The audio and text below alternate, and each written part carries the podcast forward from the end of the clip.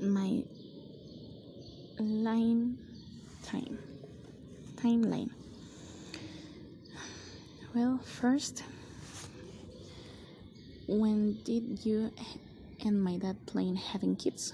We plan to having kids two years after get married Uh, how did you meet my dad i met your dad when i was in the high school when you fell in love with my dad i fell i fell in love with your dad when i finished school where did you leave the grandpa before to move this city your grandfather's from San Luis Potosí.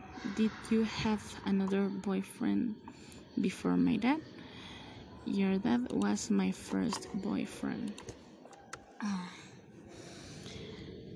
how did you decide my name? Your grandmother decided your name because she prayed to the Virgin of Fatima. That where did you born?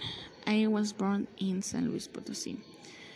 When did my grandma die? Your grandmother's died when you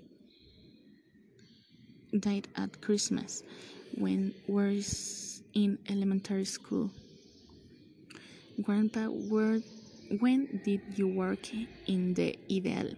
I worked at the Ideal from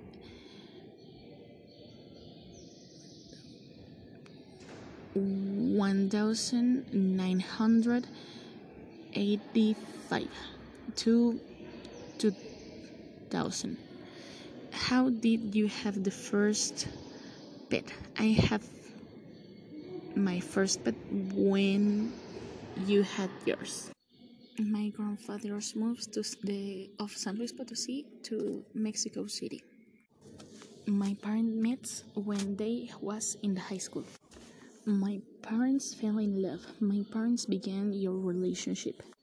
My fa- my grandfather worked at the Ideal from 100 1985 to 200. My parents planned ha- to have children two years after get we get married.